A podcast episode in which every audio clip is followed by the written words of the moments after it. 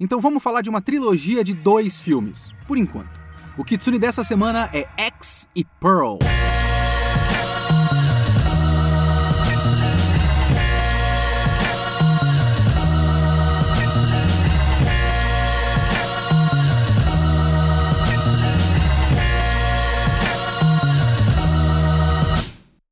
Olá, eu sou o Leonardo Kitsune e o Kitsune da Semana é o meu podcast semanal para eu falar do que eu quiser, do jeito que eu quiser. A ideia aqui é que toda semana tem uma review diferente, que pode ser de qualquer coisa: cinema, anime, séries, jogos, videogame, mangá, anime, quadrinhos. Se eu vi, eu li, eu quero falar, então é aqui que eu vou falar. Você pode comentar esse podcast mandando um e-mail para leokitsune@gmail.com. E não esquece, vai na descrição desse podcast e clica lá em catarse.me barra Kitsune da semana, com underline. Kitsune, underline, da, underline, semana. Porque a gente está na pré-campanha do nosso Catarse. Se você quer que o projeto continue, se você quer me ajudar a fazer com que o podcast seja o meu projeto principal, o meu ganha-pão, o meu emprego, você vai lá e coloca o seu e-mail para ser avisado quando o Catarse estiver no ar. E aí você vai poder apoiar esse podcast com o seu dinheirinho. Nem é tanto dinheirinho, vocês vão ver, vocês vão ver, não se preocupe. catarse.me barra kitsune underline da underline semana. Vambora.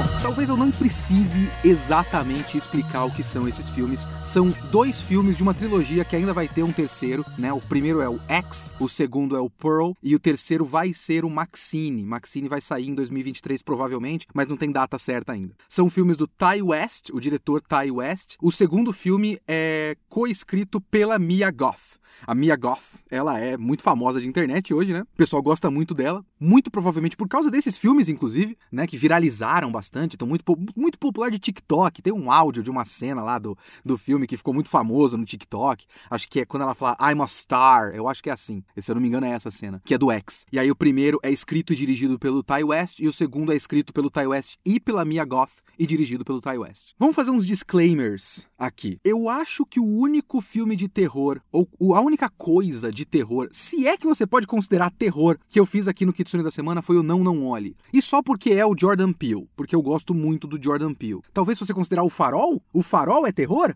É uma boa pergunta. Não sei. Mas eu não costumo nem ligar para filme de terror. Eu não, não é uma coisa que me atrai. Eu preciso ver mais, né? Porque agora que eu quero me aprofundar mais em cinema, eu tava fazendo o meu a minha pós graduação em cinema e tive que parar, porque por conta do desemprego. Se você quer me ajudar com isso, catarse.me barra kitsune underline da underline semana. Vambora. Estamos em pré-campanha, por favor! Mas enfim, é um gênero que não me interessa muito, mas a gente tem que conhecer, né? Tem que conhecer as coisas. E eu vou falar de filme de terror, porque o X e o Pearl são filmes de terror que me interessavam pela, pelo pouco que eu tinha ouvido falar e tudo mais. Eu tava afim de, de sacar, de saber qual é que é. Então não esperem que eu tenha um grande conhecimento de referências. Eu sei que pelo menos o X é muito próximo do Massacre da Serra Elétrica, que eu não vi porque terror não me interessa muito. Então esse é um primeiro ponto. O segundo ponto que eu acho importante eu falar aqui é que se você me conhece um pouquinho, se você manja mais ou menos do, do, das coisas que eu falo é, historicamente nas minhas produções de conteúdo de internet, talvez você saiba que eu não sou grande afeito a esse argumento, mas ele acaba funcionando, ele acaba sendo verdadeiro para essas produções. É, eu sou muito mais partidário de as coisas funcionarem sozinhas. Produções que são ligadas, elas precisam funcionar sozinhas, mesmo que sejam de uma série, sabe? É, é aquela coisa que eu digo, por mais que seja uma continuação uma coisa da outra, As Duas Torres do Senhor dos Anéis é um filme com começo, meio e fim. Não dá para você ver sozinho, obviamente, mas é um filme com começo, meio e fim. E esse é o caso para X Pearl. São dois filmes basicamente independentes e com começo, meio e fim. A questão é, os dois filmes funcionam muito melhor juntos. Eu acredito que o projeto tenha sido concebido assim. Obviamente tem todos os sinais, é, é, não, nem procurei bastidores, mas é só assistir os filmes, inclusive assistir em sequência, porque eu assisti um depois do outro do mesmo dia, o X e o Pearl. Você percebe que as coisas foram planejadas para serem vistas, é, para ser uma experiência conjunta. Então eu realmente aconselho que vocês vejam esses dois filmes juntos, porque eles funcionam muito melhor. E se você não assistiu, fica um pouco difícil eu comentar sem dar spoiler. basicamente. Porque existe um. Ah, não sei se é exatamente um plot twist, mas é um, um, detalhe até de produção que deixa o X mais interessante enquanto você está assistindo, que eu saquei no meio do que eu estava vendo, e que talvez seja spoiler, mas enfim, vamos indo e quando eu achar que, que eu vou ter que falar uma coisa que vai revelar demais, eu paro e eu falo para vocês que é um spoiler, ok? Vamos combinar assim? Vamos combinar assim. Vamos lá. O que, que é o X e o que, que é o Pearl? O primeiro filme dessa série é X. Se passa nos anos 70, se não me engano, 1975. Ele é protagonizado por uma personagem chamada Maxine, que é a Mia Goth, certo? Ela é uma menina que tá querendo virar estrela de cinema. Ela fica olhando no espelho e falando: Eu sou uma estrela, eu não vou aceitar uma vida que eu não mereço. Eu mereço uma vida de estrela. Ela tem um namorado que é produtor de cinema, mas ele é um produtor de cinema pornô. Porque a gente tá no meio dos anos 70 e é a explosão do home video, a explosão do VHS e a, a explosão de uma, um começo de democratização, digamos assim, de acesso aos recursos para fazer cinema. Então muita gente começa a fazer é, filme caseiro, filme amador, e assim as pessoas começam a aprender a fazer coisas. E o cinema pornô, ele se beneficia muito disso. Facilita muito para você fazer filme pornô se você tem uma câmera mais barata e você não precisa de recursos de cinema, certo? E é isso que o cara vai fazer. O cara vai fazer um filme pornô, ele reuniu uma equipe lá, ele tem uma atriz principal, ele tem um ator principal, ele tem a namorada que também vai participar, que é a Mia Goth, a Maxine. Ele tem um, um diretor barra cameraman e a namorada do diretor barra cameraman, que vai ficar segurando o microfone, segurando o cabo, esse tipo de coisa. Cabo man, né? Então esse é o elenco principal. Esse cara aluga uma casa no meio do nada, se eu não me engano, no Texas. Eu acho que é no Texas. Então ele aluga uma casa no meio do nada, que é tipo um, uma segunda casa, um, um casebrezinho dentro do terreno de uma casa maior de um casal de velhinhos. E isso é um slasher, isso é um filme de terror. Então, com o tempo, você vai é, conhecendo quem é o assassino que. o Jason do filme que, que vai perseguir o, o nosso elenco principal. O Pearl se passa, acredito eu, que uns 60 anos antes, porque ele se passa no fim da, da Primeira Guerra Mundial e durante a crise da gripe espanhola tem umas semelhanças com o nosso contexto aqui, porque é um pessoal indo de máscara no cinema, indo de máscara na rua, porque de fato tinha a gripe espanhola, era uma pandemia que pegou o mundo todo, principalmente no fim da segunda, da primeira guerra mundial. E ele conta a história da Pearl, que também é vivida pela Mia Goth. A história se passa basicamente toda na mesma casa do primeiro filme, só que 60 anos antes, e é essa Pearl casada com um homem que foi para segunda, para primeira, cacete, eu falo segunda toda vez. O, o marido dela foi para a primeira guerra mundial, então ela tá sozinha com os pais dela, a mãe e o pai. O pai tem algum tipo de paralisia, é, inclusive facial, quase o corpo todo paralisado, e a mãe é muito rígida e muito religiosa. Então eles estão isolados no meio do nada, e ela também quer ser uma estrela. Ela foge e vai pro cinema e vê as meninas dançando em filmes mudos, e ela quer ser isso, ela quer ser uma menina dançando num filme mudo e quer ser uma estrela de cinema, uma vida mais legal do que o que ela vive no meio do nada com o marido na casa do caralho e a mãe que não deixa ela fazer nada nada, e eles não têm dinheiro, ela tem que ficar cuidando de animal. Esses são os, as premissas dos dois filmes. Os dois filmes estão obviamente ligados. Não só porque eles se passam na mesma casa, mas, enfim, eu vou chegar lá é, e aí eu, eu, eu penso se é spoiler ou não. Vamos seguir. Os dois, tecnicamente, são slashers. Que já é o tipo de filme. Considerando filme de terror, é o tipo de filme de terror que menos me interessa. Eu não consigo ter vontade de ver Jason, de ver Fred Krueger, sabe? Eu não consigo. Não tô falando que é ruim, não tô falando que quem gosta é idiota, não é essa questão. É o tipo de coisa que eu bato o olho e falo, hum, não quero. Já vi alguns, eu lembro de ver Chuck quando era criança, é, não, não, não me interessa muito. Por outro lado, tem a questão toda do filme de terror arte, né? O terror elevado, que é toda uma discussão aí que eu acho que tem um pessoal do terror que às vezes fica um pouco com preguiça disso, né? Que é muitas dessas produções mais recentes, que eu vi boa parte delas, assim, de coisa que fica famosa porque é uma produção um pouco mais artística, digamos. Então é o A Bruxa, o Midsommar, esse tipo de coisa. Eu gosto desses filmes. Eu gosto, eu sou mais desses filmes do que do terror normalzão. É que cria-se uma ideia de que esses filmes são cinema de verdade e os outros, o terror normalzão, é cinema bobo, cinema B, é abaixo, é, é inferior. E eu não sei se eu quero entrar nessa discussão por falta de conhecimento até.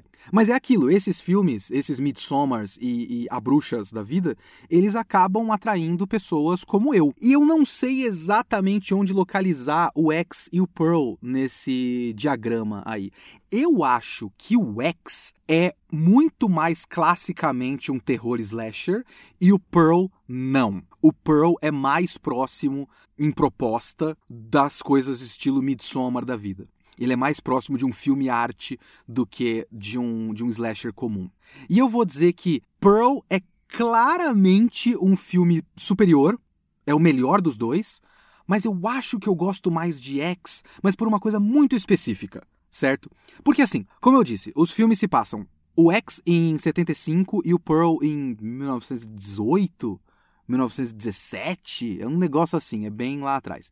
E existe uma brincadeira né? Existe um, um, uma escolha estética desses filmes de fazer com que eles mais ou menos reproduzam as estéticas de sua época, certo? Obviamente que o Pearl não é preto e branco e não é mudo, mas ele tem muito de um. É mais como se ele estivesse reproduzindo uma coisa mais anos 30, 40, 50, digamos assim, porque nessa época já existia até, porque a gente tem um ciclo de nostalgias, né? Então dá para você mais ou menos reproduzir uma estética um pouco mais para frente, um pouco mais technicolor, sabe? Ele é muito mais próximo de uma estética do Mágico de Oz, que não é dos anos 10. O Mágico de Oz é posterior a isso, mas o Mágico de Oz, ele mais ou menos, eu acho que se passa na época que se passa o Pearl, ou alguma coisa próxima disso, porque existia uma certa nostalgia de umas duas ou três décadas antes desses filmes. Já o, o X, ele se passa, ele tem, ele, ele reproduz uma estética realmente setentista, é tanto do cinema setentista mainstream, quanto nos trechos em que eles estão mostrando os, o filme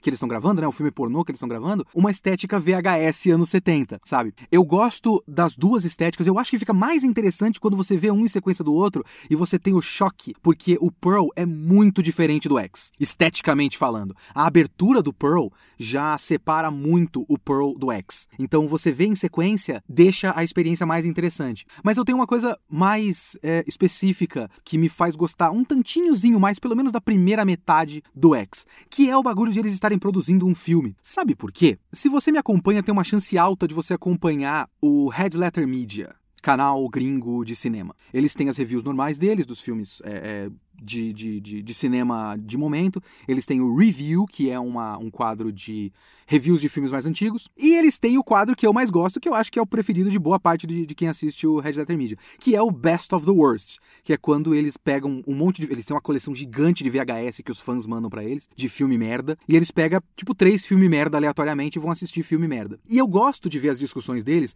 porque não é só, olha que filme bosta. O pessoal do Red Letter Media, ele é um pessoal também é, cineasta amador. Eles têm, eles lançaram alguns filmes ao longo da, da carreira deles. Eu não vi os filmes deles, inclusive, mas eu vi muitos trechos ao longo dos, dos vídeos. E eles têm muitas discussões sobre a, a, a produção, né? Tipo, sei lá, os caras têm estão tão gravando numa, numa no interior do Texas e o filme todo é baseado em um monster truck. E aí eles especulam que tipo, ah, isso é muito classicamente o caso de eles só fizeram esse filme porque alguém da produção tinha acesso a um monster truck. Então esse é o recurso que os caras têm, uma câmera e um monster truck. O que, que a gente faz? Ah, vamos fazer um filme onde o monster truck é um monstro e ele tem consciência e vai matar pessoas. Pronto, a gente tem um filme. E eu gosto dessas discussões de recursos, de o filme só existe dessa maneira porque esses são os recursos que os caras têm quando eles estão gravando claramente num hotel e aí eles têm que fazer o hotel parecer um consultório de hospital e uma sala de aula e o quarto de alguém, a casa de alguém, e você olha e fala, cara, isso é um quarto minúsculo de hotel, isso não é um apartamento de ninguém.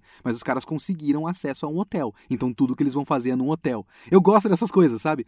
E eu gosto do X porque tem um pouco disso, tem um pouco de a gente tem essa produção e a gente vai fazer tudo o que for possível, porque o que eu consegui foi alugar essa casa no meio do nada no Texas. Todos os nossos cenários são aqui. Vai ter a, a casa, né, a sala, vai ter o quarto e vai ter o curralzinho lá onde tem os, os animais é, uma cama de palha para transar na cama de palha. Esses são os recursos que a gente tem. Toda a produção cabe numa van. Eles têm uma câmera, tem um microfone. Eu curto essas coisas, sabe? Até o detalhe de uma pessoa da produção falar a, a, a, namorada do cara no meio do filme, do, do cameraman, né? Que é o diretor do filme, basicamente. No meio do filme fala: Eu não quero só ficar segurando o microfone. Eu acho que eu quero filmar também. E o cara todo com uma visão de não, tem outras questões também que eu vou discutir, mas ele todo cheio de não, porque o filme já tá, o roteiro já tá feito, eu não posso simplesmente incluir mais uma personagem e tal. E aí inclui porque ela quer fazer e o produtor fala beleza, é,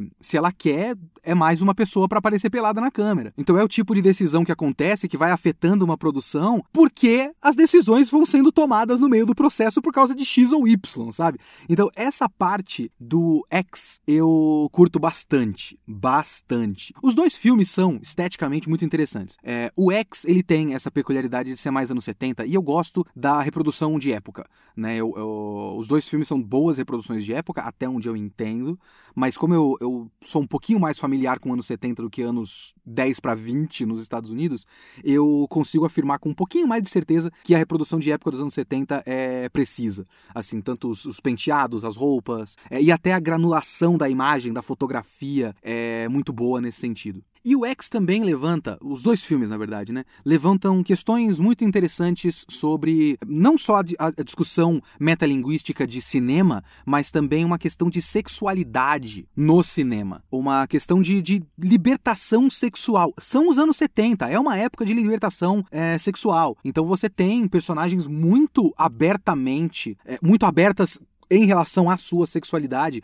o cara lá, o, o, ator principal do filme, que é um. Como é que é o nome do cara? Alguma coisa Hole. Ele é veterano do Vietnã e o que ele conseguiu fazer foi filme pornô depois da guerra, sabe? E aí você tem aquela outra atriz, que essa realmente eu esqueci o nome, mas é a, a, atriz principal do filme, que é a loira. Ela é uma pessoa que não tem muito muita frescura com a própria sexualidade. E ela fala na cara do cara, assim, que tipo, o maluco grava uma cena com ela e ele se acha muito foda porque ele fez ela gemer, sendo que ela é uma atriz e ela tá gemendo de mentira, ela tá atuando. E aí ela geme na cara dele e fala: Eu tava, eu tava gemendo de cena, isso aqui é, é um filme.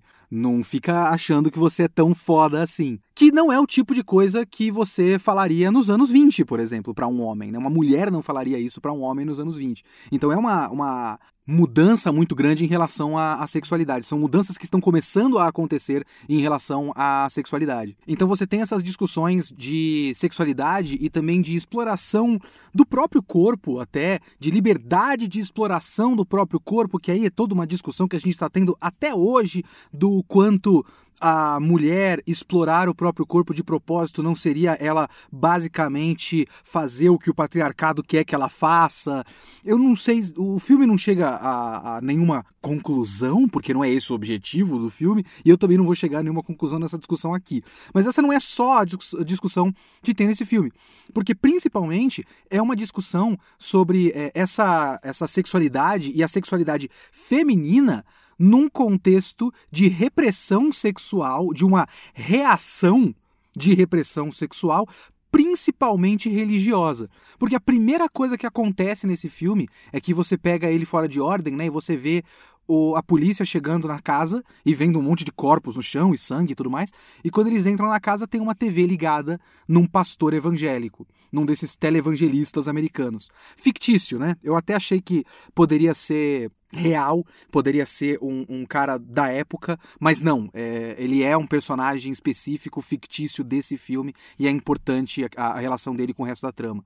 Mas é a primeira coisa que acontece é você ver mortes e você vê uma TV ligada num pastor evangélico falando, se eu não me engano, ele tá falando de promiscuidade e o cacete a quatro.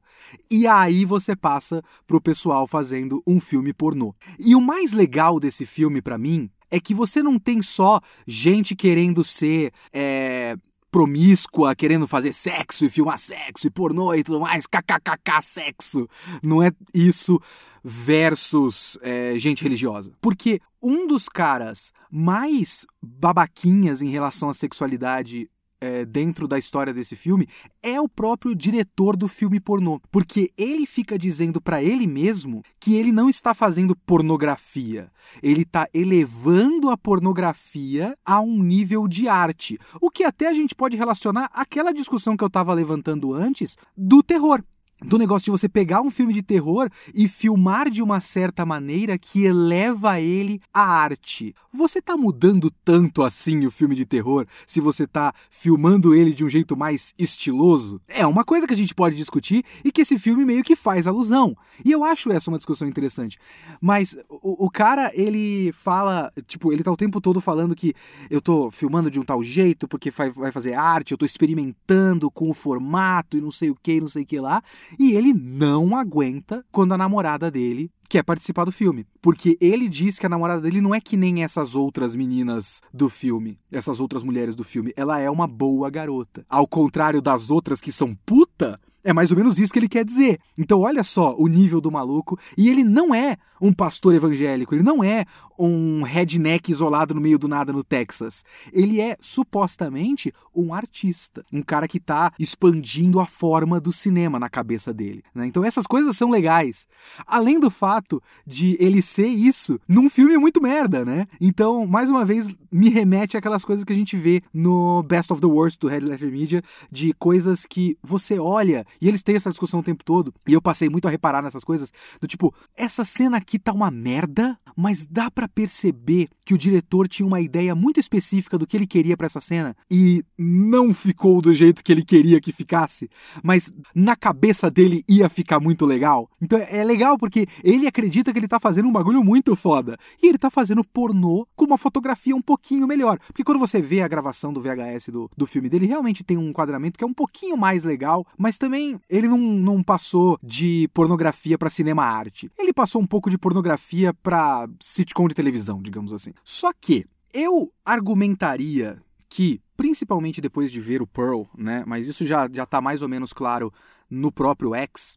Sexo não é exatamente o ponto.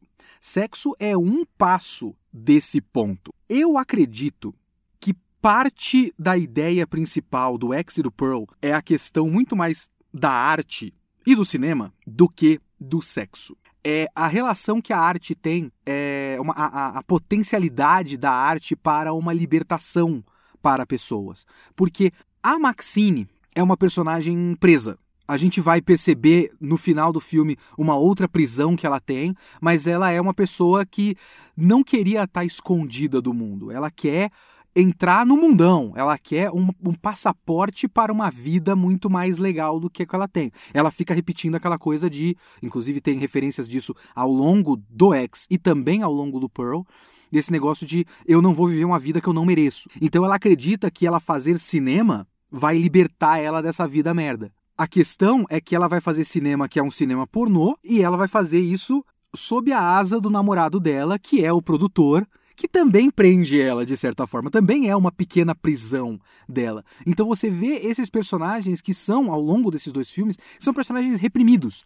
É, não exatamente só reprimidos sexualmente ou reprimidos religiosamente, mas essas coisas que formam uma prisão em vários níveis e que as personagens acreditam que fazer arte, fazer cinema é uma maneira de libertá-las dessas pequenas prisões, dessas grandes prisões até, da, da, do contexto da vida delas, né? E isso vai ficar mais claro, vai ficando mais claro ao longo da experiência de assistir o X e depois o Pearl. Porque pode-se argumentar, de certa forma, que a personagem principal do X é a velhinha da, da casa, a, a, esposa do dono da casa lá e tudo mais. Porque ao longo do filme a gente vai é, le, lentamente convertendo o filme num, num terror slasher, né? Porque tudo isso que eu comentei é muito mais é, proeminente na primeira metade. Ele tem uma primeira metade, ele, esses filmes demoram para engrenar de certa forma, mas eu não acho que isso é uma coisa ruim. É, é só o fato de que se você tá esperando que ele seja um, um terror slasher e que aos 10 minutos tem a primeira morte, aos 20 minutos tem a segunda morte, e que a graça do filme são as mortes super elaboradas, tipo premonição. Não é isso. Ele, ele vai construindo as suas ideias e construindo a expectativa, e na metade do filme ele finalmente começa a ter a primeira morte em cena, né? Porque abre com corpos no chão, mas eu acho que não mostra os corpos no chão na abertura. Mas ele abre com morte, mas a gente não vê a morte. E depois, na metade do filme, na primeira, bem no meio do filme, tem a primeira morte. E a, o slasher, né, o Jason do filme, é essa senhorinha. E a senhorinha, a gente começa a perceber quais são as motivações dela. Porque ao longo do filme ela fica obcecada pela Maxine. E aí você tem os diferentes níveis, né? Porque, vamos lá, o, o primeiro spoiler que não é um grande spoiler e tudo mais, mas é um spoiler. Ah, eu não sei se. Vamos lá. Se você acha que isso é um spoiler, talvez você tenha que parar o podcast aqui, ok? Vamos lá. A senhorinha também é vivida pela Mia Goth. Então você tem as duas personagens principais, basicamente, do filme, vividas pela Mia Goth. A vilã e a heroína. A Maxine e a senhorinha.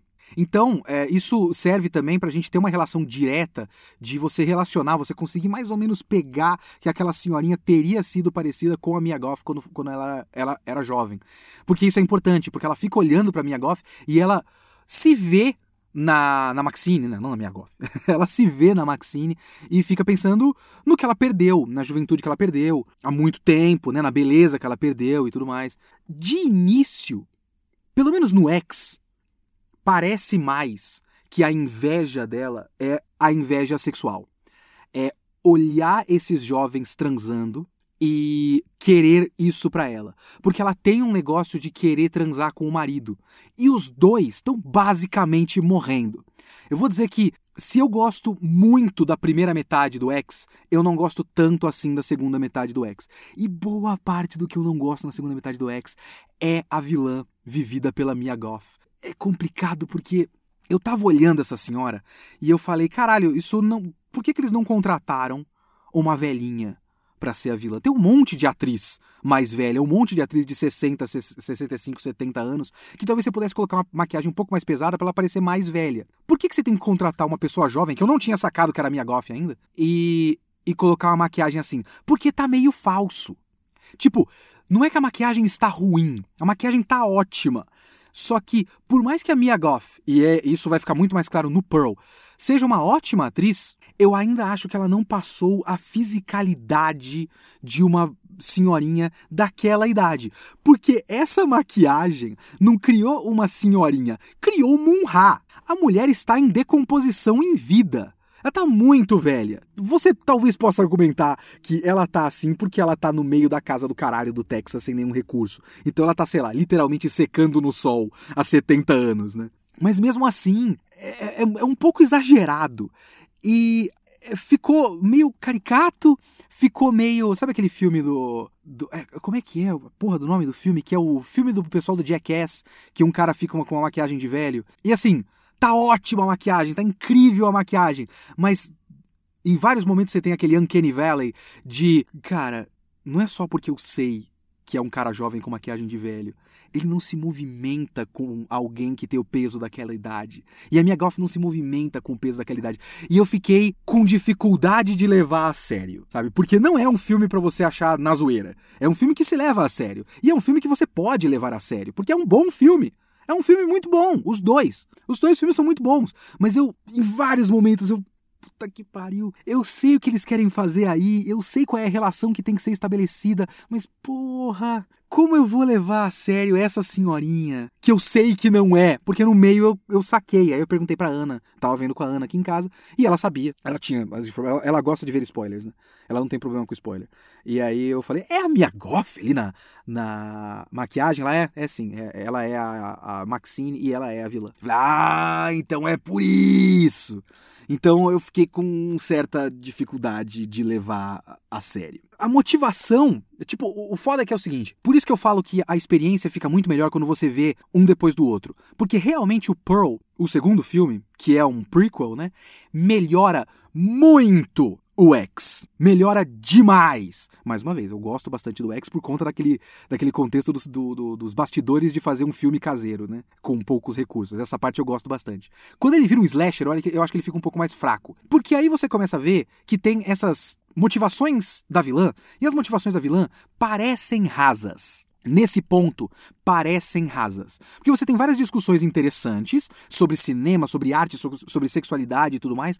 E aí, quando você chega na motivação da vilã, parece uma motivação meio boba, que é. Ela viu os jovens transando, ela queria transar também. Ela tenta transar com o marido, mas o marido tá. Será que o marido tem pênis a essa altura? Tem, a gente sabe que tem.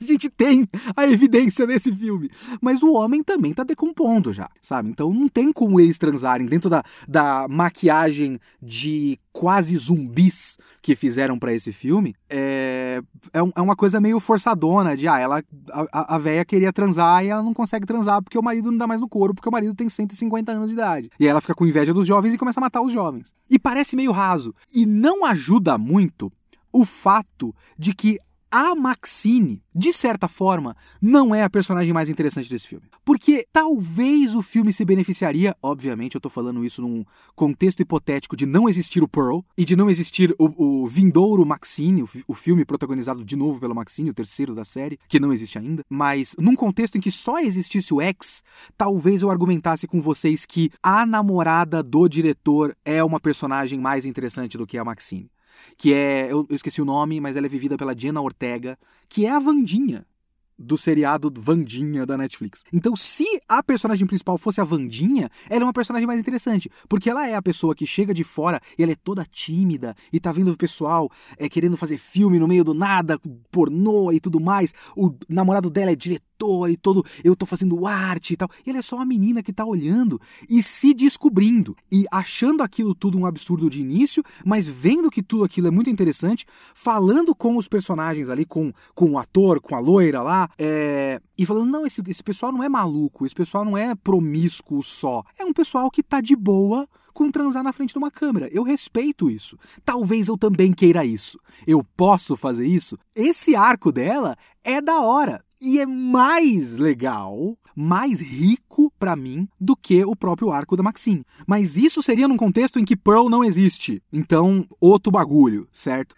E aí tem a parte exatamente do slasher, né? E a parte do slasher é a parte que o filme fez um trabalho muito bom de, olha que prepotência, de fazer com que eu mais ou menos conseguisse levar a sério as mortes. Porque ele consegue fazer com que boa parte dessas mortes, e a gente tem que lembrar que ela, os, os dois matadores do filme são é, velhinhos de prováveis mais de 80 anos de idade, pelas minhas contas, porque no começo dos anos 20 eles tinham tipo 20 anos de idade. Agora é 75 no X, né? Então eles têm uns 80 e pouco, alguma coisa do tipo. Eu não, eu não sei fazer conta, gente. Vocês sabem que eu não sei fazer conta. Então, algumas dessas mortes, por exemplo, a primeira morte, que ela pega o, a pessoa de surpresa, enfia uma faca no pescoço, e aí a pessoa cai no chão, e aí ela começa a matar com, com várias facadas e degolar a pessoa e tudo mais. A primeira morte é uma morte mais é, verossímil. Tem uma morte que não é nem uma morte de slasher. O cara dá um tiro de escopeta no peito da pessoa. Tem uma outra que ele empurra se eu não me engano, né? Empurra no lago, porque tem um crocodilo no lago, né? Perto da, da casa. É... Então, essas coisas são um pouquinho mais é... acreditáveis, digamos assim. Agora, tem uma que eu só acho meio boba, que a pessoa tá olhando. Na... Primeiro que tem toda uma conveniência do cara pisar num prego no chão. É... que eu não sei o, o quanto aquilo foi uma armadilha. Que se foi uma armadilha, para mim fica até pior, sabe?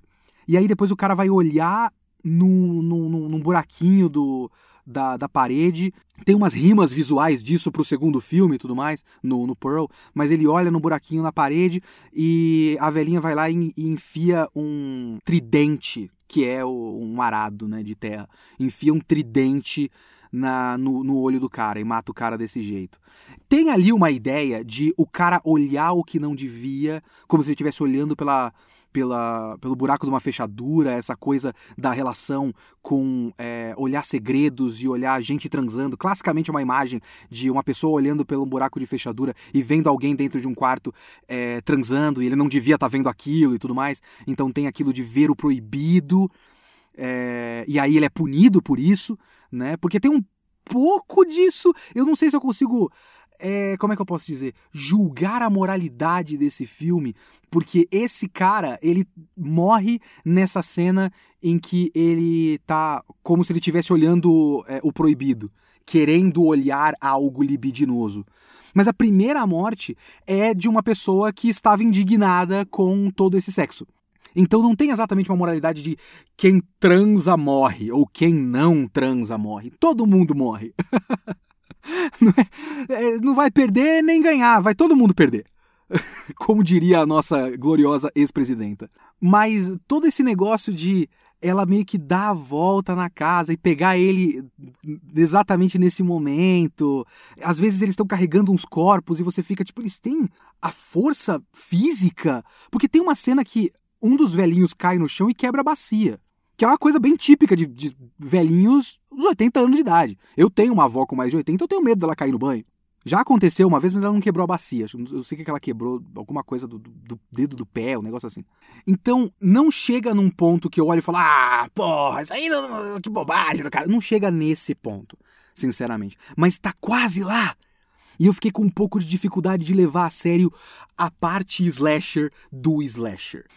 Eu sei, eu peço desculpas. É, eu, eu, eu sou uma pessoa que tem pelo menos alguns musicais que eu assisto e falo, pô, tem música demais nesse musical. Eu sei, desculpa, eu entendo como isso soa imbecil. Eu não gostar da parte slasher de um filme que é basicamente só um slasher. Mas enfim. Mas por tudo isso, no fim das contas, eu gosto bastante do X, mas eu acho ele um filme um pouco mais comum. Ele é um filme que vai construindo várias ideias interessantes na primeira metade, e depois ele tem a segunda metade, que é basicamente um slasher. E essa segunda parte ainda continua trabalhando essas ideias, ainda tem umas cenas interessantes, ele tem uma alguns floreios visuais que eu gosto. Ele tem um bagulho de uma edição que ele vai cortar de um, de um contexto para o outro, mas antes de cortar de uma cena para outra, ele vai criando uma ligação contextual, fazendo cortes alternados, tipo, no fim de uma cena ele não corta só de um lugar para outro. Ele mostra o próximo um pouquinho e volta, depois um pouquinho e volta, depois um pouquinho e volta e aí ele corta em definitivo. Então ele vai criando esses paralelos através desses floreios visuais, sabe? Então ele tem alguma alguma ideia de floreio visual interessante e ele tem, né? Ele lembra muito esteticamente os filmes de terror dos anos 70. É, eu, eu vi algumas cenas é, comparando ali com o Massacre da Serra Elétrica, então ele lembra visualmente um pouco o Massacre da Serra Elétrica, então tem um pouco dessa homenagem, então essas coisas são legais. Mas eu acho ele um filme um pouco mais comum. Ele tem personagens interessantes, mas não tanto. A protagonista, pelo menos a protagonista mais óbvia, que é a Maxine, não é uma grande personagem, e a motivação da vilã nesse filme parece meio rasa. A questão é, mais uma vez, eu não gosto muito de usar esse argumento, mas é inegável, não é para você ver só o X é para você ver X e depois ver Pearl.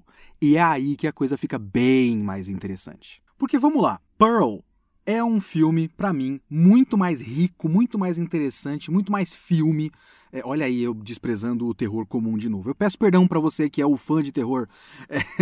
Infelizmente eu sou desses, tá? Infelizmente eu sou desses. Mas o Pearl é um filme muito mais interessante porque ele é, de certa forma, um estudo de personagem, o clássico estudo de personagem. Ele é menos a graça dele é menos as mortes e tudo mais, e mais realmente entender a personagem principal desse filme. E eu não estou aqui dizendo que filme, outros filmes de terror não fazem isso. Eu estou dizendo que, em relação ao X, ele é mais isso do que o X, ok? E, assim, para discutir o Pearl, é, eu tenho que dar um spoiler? Eu não sei se é um spoiler. É complicado dizer, mas é, é, impossível falar de Pearl sem falar de quem é essa personagem principal. E isso talvez seja um spoiler ou não. Então, se você acha que isso é spoiler demais, é, você pode parar o podcast agora. Mas vamos seguir? Vamos seguir. Eu fiz de tudo para não dizer o nome da velhinha do primeiro filme, né? Que é a vilã do primeiro filme.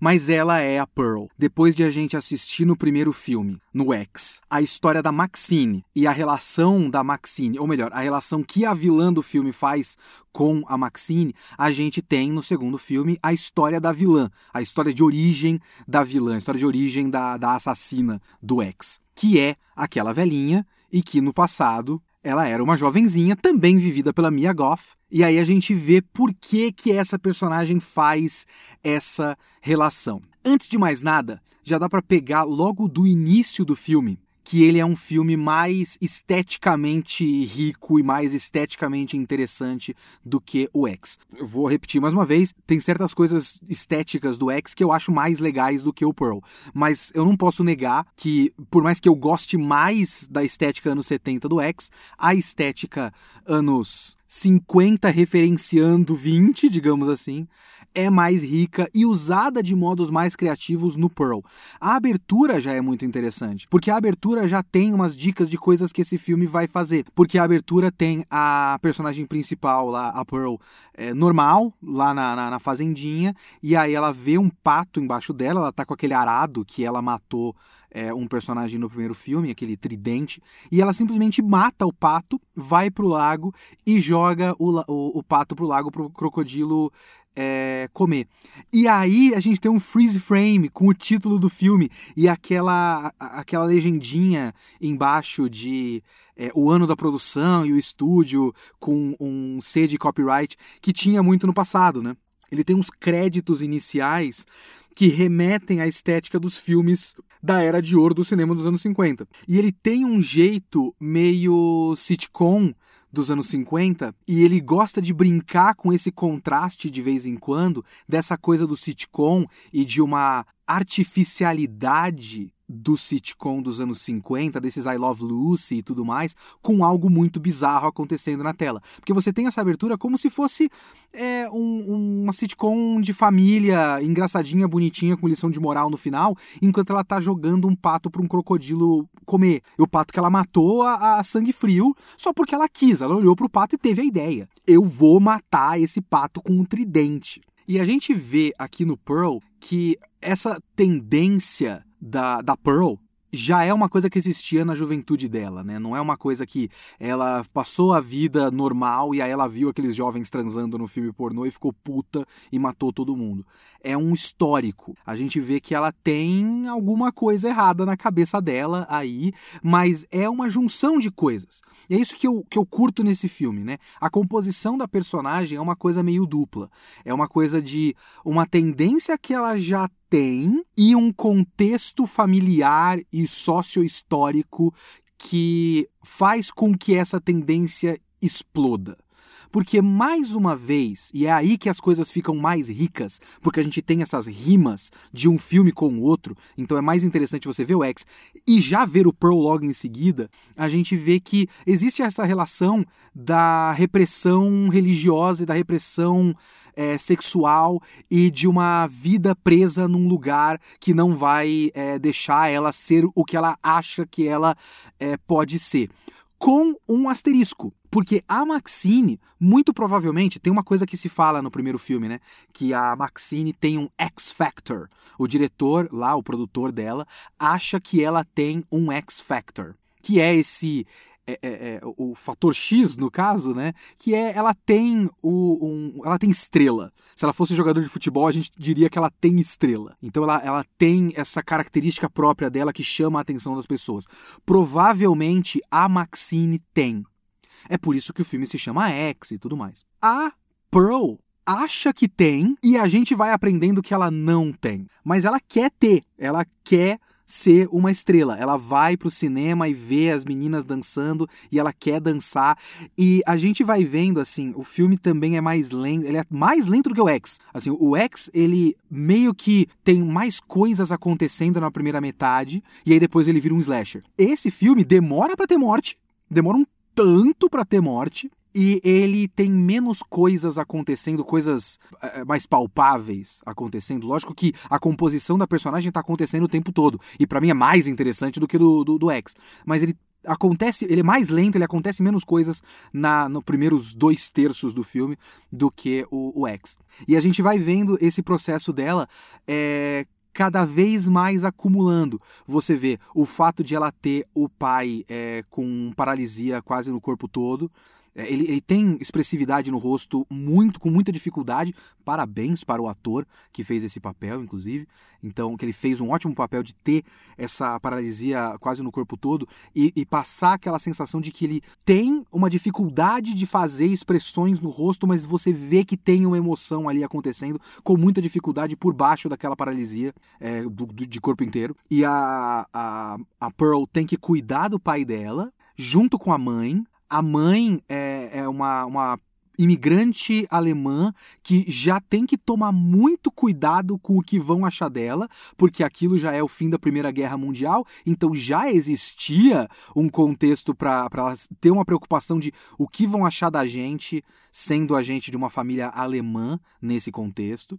Então ela já fica muito de boa no canto dela, não quer confusão com ninguém e tem muito aquele negócio de a gente tem que agradecer o que a gente tem. A gente tem comida, a gente tem uma fazenda, a gente tem é, coisas boas aqui. A gente não pode ser mal agradecido nessa vida. Só que a Pearl ela não quer só é, isso que ela tem, né? Ela quer mais do que isso. Ela se casou achando que casar ia ser um, um passaporte para ela sair dessa vida, só que ela casou e o cara foi para a Primeira Guerra Mundial. Meio que voluntariamente, né? Fica claro ao longo do filme que o cara não foi forçado e nada. Ele quis porque ele achava correto ajudar os Estados Unidos na Primeira Guerra Mundial. E, e ela teve que voltar para casa dos pais dela. Então ela tinha uma possibilidade de sair dessa vida e acabou sendo jogada de volta para essa vida e ela vai ficando cada vez mais frustrada.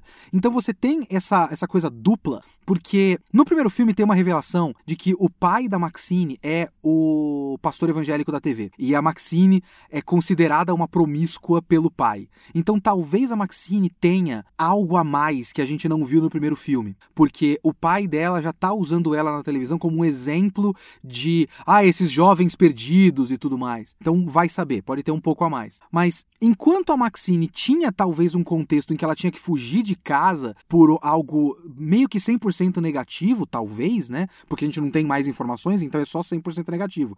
É um televangelista fundamentalista usando ela como exemplo de tudo que há de errado nesse mundo na televisão para uma audiência muito grande. O caso da Pearl é um pouco diferente, porque por mais que ela tenha uma, uma repressão, não é uma coisa completamente injustificável. Eu argumentaria isso. Não é uma coisa completamente injustificável.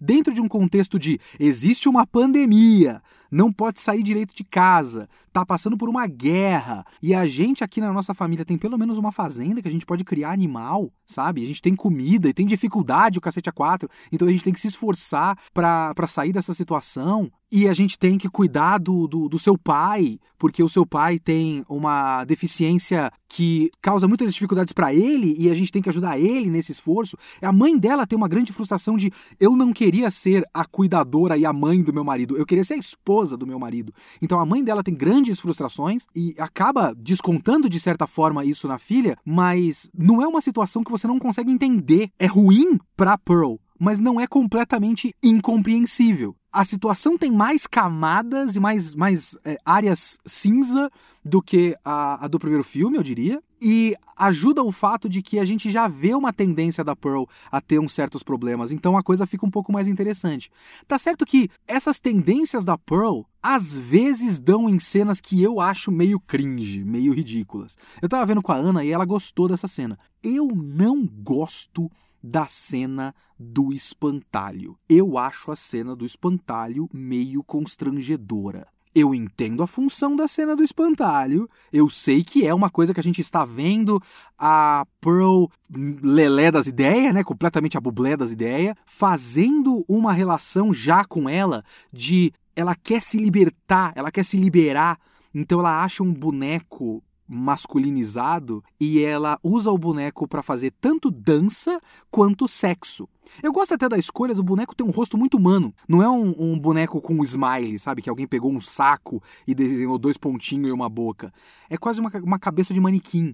O tempo todo eu achei que era um ator que tava ali e ele ia, tipo, com a cena virando uma coisa mais surreal, ele ia, tipo, abrir o olho e falar com ela, e eles iam dançar. Mas não, eles só colocaram um rosto meio humano demais no boneco. Então essa escolha eu gosto. Mas eu não sei se eu gosto quando ela coloca o boneco no chão e começa a transar com o boneco, é porque eu achei que ficou meio ridículo. Tá certo que eu acho que eu achei que ficou meio ridículo porque essa é a primeira cena mais surreal do filme. Porque o X não tinha isso. O X não tinha floreios de surrealismo, de é, hiperrealidade. Ele tinha estilizações estéticas. Pearl brinca um pouco mais com isso porque ele sai da realidade e entra na cabeça da Pearl. E essa é a primeira vez que a gente entra na cabeça da Pearl. Ela, ela fantasia ela passa muito tempo fantasiando na cabeça dela e a gente vê essas fantasias. Só que de uma primeira vez que a gente vê, a gente não entende muito bem isso. E talvez eu não estivesse entendendo muito bem, eu tive um choque de cacete, mas aí é um pouco demais esse filme, né? E naquele ponto também ainda não estava muito claro que ela já tem problemas. Porque eu estava interpretando naquele ponto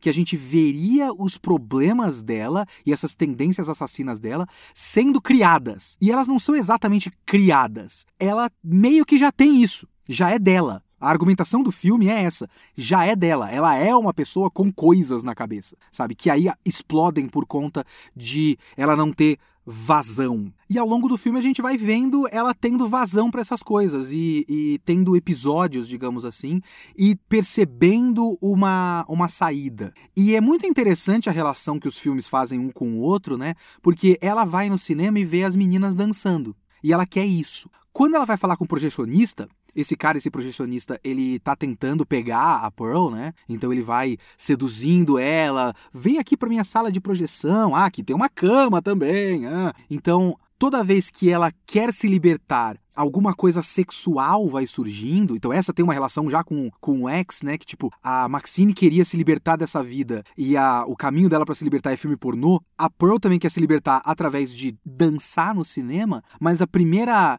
porta de entrada dela é o proje projecionista, que a primeira coisa que ele mostra é filme pornô, que são as primeiras produções pornográficas, né? Aquilo, se eu não me engano, é um filme pornográfico de época real. O filme, o, o, o Pearl, o filme Pearl, recuperou esse filme e colocou o filme na tela lá. Então aquilo são produções que estavam sendo feitas naquela época dos anos fim dos anos 1910, começo dos anos 1920, né? Filme pornô vintagezaço. E é isso que o cara quer mostrar, tipo, ah, então você não quer fazer cinema? Tem esses aqui. O que que você acha? Mas a Pearl não quer isso. Ela não quer escapar através do sexo, apesar de existir essa coisa dentro dela. E o que é curioso, porque enquanto a Maxine provavelmente tem mais chance de sucesso, tem mais X-Factor do que a Pearl, e ela sabe que esse é um caminho, a Pearl não tem e acredita que não, que não tem nada a ver isso, que ela não vai cair no bagulho do cinema pornográfico. Então você vai vendo essa, esse processo muito lento das coisas se acumulando com ela, né? A relação com a mãe, a relação relação com o projecionista, aquela cunhada dela que ela tem, tipo, um ressentimento muito grande com a cunhada, porque a cunhada é, é loira, é bonita, tem essa essa rivalidade com loiras desde sempre por conta dessa cunhada que depois é, você vai ver, ou antes, né, no caso, você vai ver no X, né, com aquela atriz loira. Então, é, ela tem esse ressentimento porque a, a cunhada dela tem tudo que quer. Ela tem é, uma vida boa, elas vão ajudar a, a família da, da Pearl. A mãe dela não aceita, porque ela traz um, um porco assado inteiro para eles. A mãe dela não aceita isso. Muito por conta do medo de germes e tal. Então, deixa esse porco aí, a gente não vai nem mexer nele. Então, você vai vendo esse processo de deterioração das relações familiares sendo representado até por esse porco apodrecendo na porta da casa deles. Então, você tem essa, essa série de prisões. Até a própria pandemia da, gri da gripe espanhola nessa época é outra prisão. Tem a prisão da mãe, tem a prisão da religião, tem a prisão do lugar, tem a prisão da pandemia, tem a prisão do fato de que ela talvez não tenha nenhum talento de verdade. E ela explode uma hora. Ela explode quando as coisas não dão certo. E aí esse filme, como slasher, ele é melhor para mim do que o, o X. Mas aí Aí é foda, porque é tipo aquilo que eu falei dos musicais, que eu tenho uns musicais que eu acho que tem música demais. Eu gosto mais desse filme como slasher porque ele tem menos mortes. Mas também, eu vou me justificar aqui. Eu acho as mortes em contexto mais justificadas, sabe? Não tem nada fantasioso para mim. O primeiro filme tem um, o X, né, tem umas coisas que são ligeiramente mais fantasiosas. Elas funcionam melhor em, em contexto, assim. Eu entendo que essas mortes tenham acontecido dessa maneira e que a Pearl tenha conseguido matar essas pessoas dessa maneira, sabe? Só que para mim, isso não é o que interessa. O que interessa nesse filme é que ele é muito mais esteticamente ousado. Além do episódio do espantalho, esse é um primeiro episódio dessa história que ela tem uma fantasia e o filme sai um pouco da realidade. Depois ele começa a sair cada vez mais da realidade, porque ela tem umas apresentações situações, tipo, ela se imagina num filme, então o, o filme vai lá e mostra ela como se estivesse num filme dançando, num filme preto e branco. Depois tem a apresentação dela num, numa audição pra sair como dançarina num, no coral de igreja e tudo mais. Na cabeça dela, ela tá arrasando. Mas é muito curioso que ela faz essa montagem com uma guerra, uma montagem na cabeça dela, né? Com a guerra de fundo, tipo, abrem-se cortinas.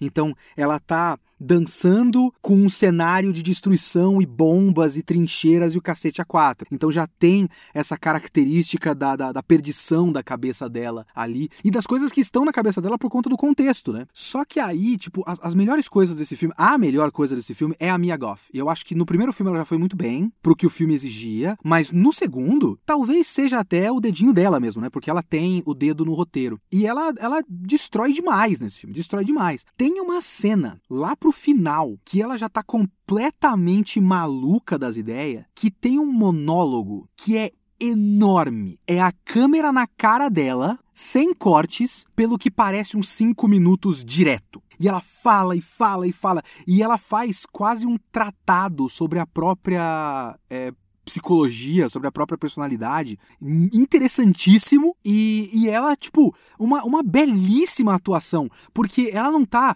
exatamente maníaca, ela tá lamentando, mas tem um pouco de, de, de mania ali na de, de, de, uma coisa um pouco mais maníaca dela no fundo. Então a, a, atriz ela consegue fazer você ver que num primeiro, numa primeira camada ela tá só lamentando só triste, só se confessando, coisas que ela queria falar com alguém, com um amigo, com o marido, que o marido não tá lá, é, ao mesmo tempo que ela é completamente maluca das ideias. Assim. É uma cena simplesmente sensacional. Simplesmente sensacional. É o tipo de coisa que as pessoas vão lamentar, isso acontece com frequência, de quando chega a temporada de Oscar e atrizes e atores de filmes de terror que não são lembrados ou lembradas em categorias. É, de melhor ator ou melhor, atriz. Assim como foi, por exemplo, com a Lupita Nyong'o no Nós, ou até o que vai acontecer, não é filme de terror, mas enfim, o que com certeza vai acontecer com a Michelle Yeoh no Tudo em Todo Lugar ao mesmo tempo,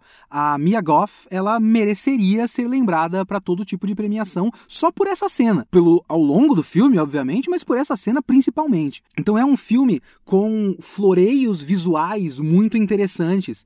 E é isso que me faz gostar mais desse filme. E esse, o, o Pearl, deixa retroativamente o X mais interessante. Porque deixa a assassina do primeiro filme muito mais interessante do que ela parecia no primeiro filme. No primeiro filme ela parecia só uma velha com inveja de gente, de jovem transando, jovem bonito transando. Não é isso. É uma pessoa que é frustrada desde sempre, que tem problemas psicológicos desde sempre e que, na verdade, eu argumentaria que o que ela tem inveja é do fato de que eles podem simplesmente pegar pegar uma câmera e fazer um filme. Porque ela não podia fazer isso nos anos 20. Não existia o contexto para isso, a gente vai simplesmente fazer um filme aqui. Ela tinha que passar por uma série de processos, tinha que passar por uma série de aprovações de outras pessoas, de instâncias maiores, provavelmente de, assim, muito provavelmente, de um monte de homens que teriam que aprovar ela e tudo mais, que é o que ela tentou fazer nesse filme e não deu certo. E isso também envolve a sexualidade, isso obviamente também envolve a sexualidade, né? A conclusão desse filme é muito interessante também, porque depois de todas essas frustrações, ela meio que decide ser uma dona de casa padrão pro marido que volta da guerra. Eu já tô falando spoiler faz muito tempo, então eu vou falar do final do filme.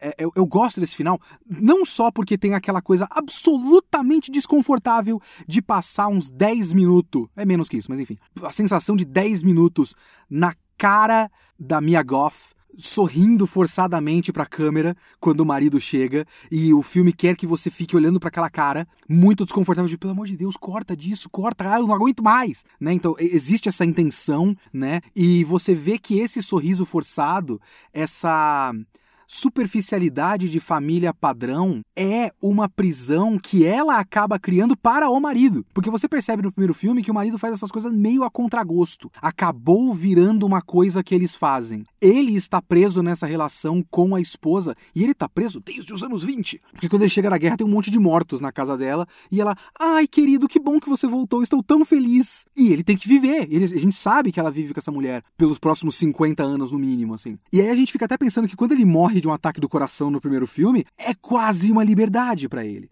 Então, o Pearl deixa X muito mais interessante. E a Pearl é uma personagem mais interessante do que a Maxine, para mim. E a Pearl é uma personagem mais interessante do que a Pearl do X. A Pearl em Pearl é mais interessante do que a Pearl em X.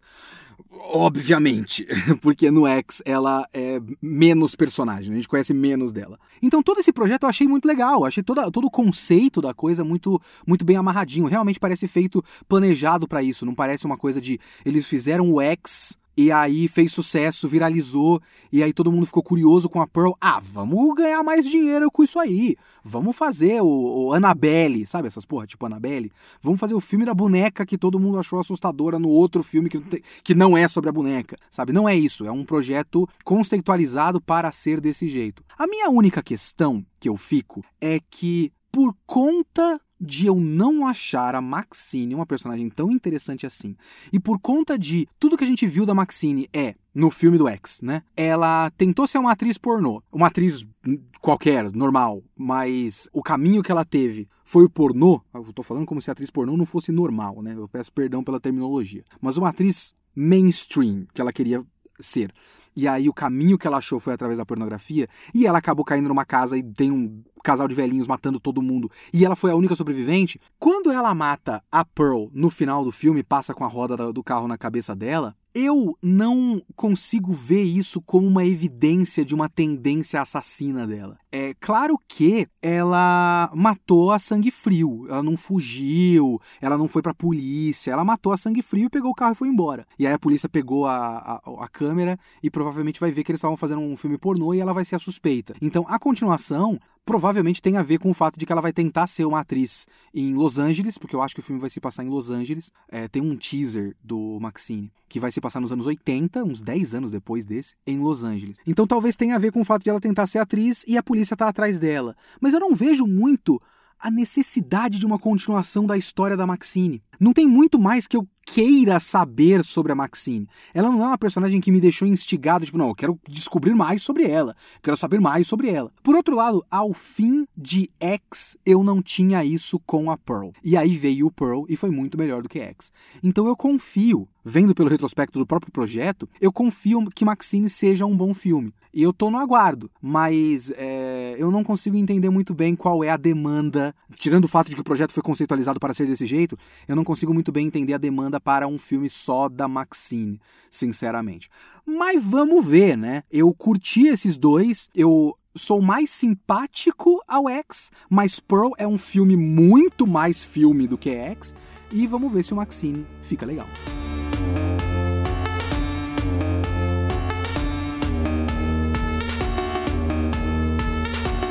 Então esse foi o Kitsune desta semana. O Kitsune da próxima semana não está definido ainda. Eu estou ainda em processo de ver muitas coisas, é, resolver muitas coisas, então provavelmente vai ser mais um filme, ok? Mandem e-mails para leokitsune.gmail.com pedindo filmes. Tipo, ah, esse, você podia falar desse filme e tudo mais. Pode falar no meu Twitter, arroba leokitsune, tudo junto. E não esquece que na descrição deste podcast tem o catarse.me barra kitsune underline da underline semana para você colocar o seu e-mail e ser avisado de quando o nosso Catarse for lançado para você apoiar o podcast e me ajudar a fazer com que o no, meu projeto, podcast, Twitch, TikTok, seja o meu ganha-pão, a minha vida, ok? Até semana que vem.